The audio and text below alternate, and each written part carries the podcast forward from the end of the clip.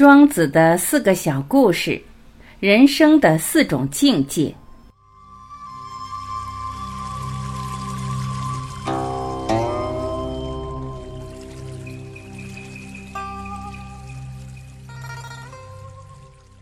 庄子很喜欢以动物形象寓意哲理，他将生活的极大智慧写进了很多故事里，读明白了，人也就活通透了。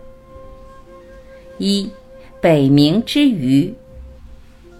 庄子在《逍遥游》里写了一条名为鲲的鱼，能化作鹏，遨游于九天。它会乘着六月的风飞去南冥。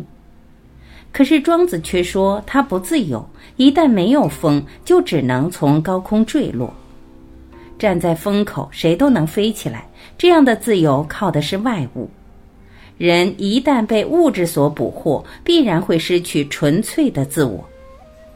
陶渊明说过一句很有名的话：“人不能不为五斗米折腰。”他情愿种豆南山下，待月荷锄归。官场再好的锦衣玉食，也不如手中一杯菊花酒。荣华富贵转眼就成了别人口中的笑谈趣事，又有什么好在乎的呢？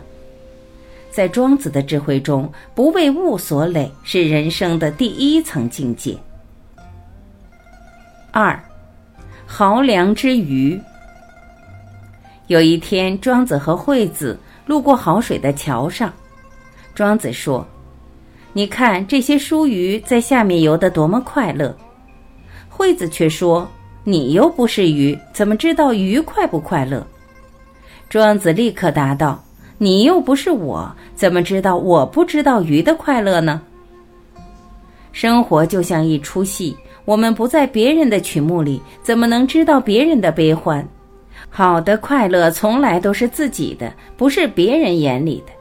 与其绞尽脑汁去想着活成别人喜欢的样子，倒不如努力去活成自己喜欢的样子。不要因为有人喊你出门就放弃读书。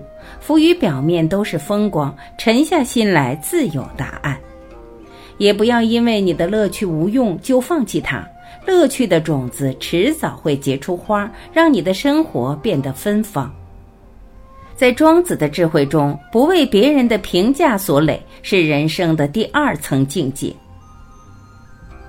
三，权贵之腐属。惠子在梁国做了宰相。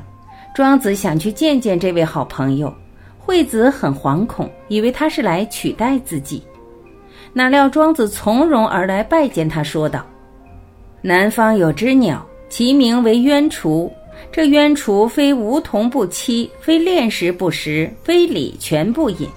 这时有只猫头鹰正津津有味地吃着一只腐烂的老鼠，恰好鸢雏从头顶飞过。”猫头鹰急忙护住腐鼠，仰头视之道：“下。”庄子又对惠子说道：“现在您也想用您的梁国来吓我吗？”在庄子的智慧中，人生的第三层境界是不乱于人。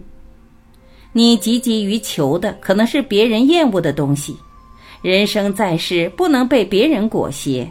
为了大众的目标去活，你得活出自己的样子，按照自己的意愿去过，这样的一生才算没有白活。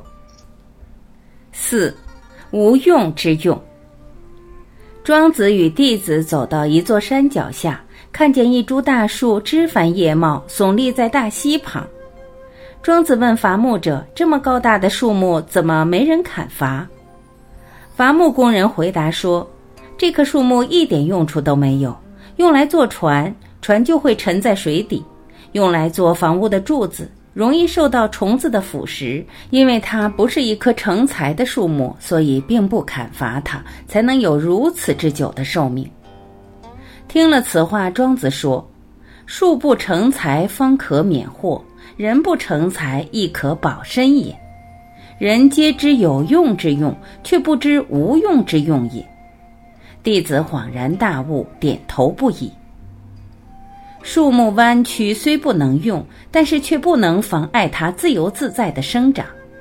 人生在世各有各的活法，不同的标准下有着不同的价值。有时候看似无用也是用，人不能总是用利益来作为唯一的评判标准。天生万物各有不同，不单为取悦人而存在。就像教育孩子，也许有的孩子不能成为顶尖的人才，但是却不妨碍他发展自己的兴趣，他的成长本身就有价值。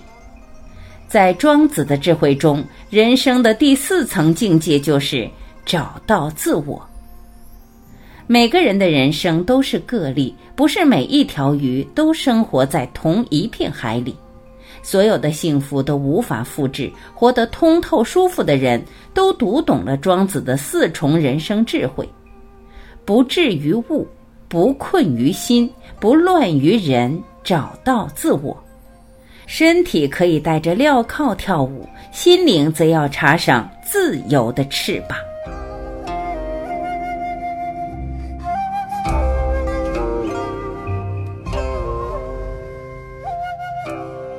感谢聆听，我是晚琪，今天我们就到这里，明天再会。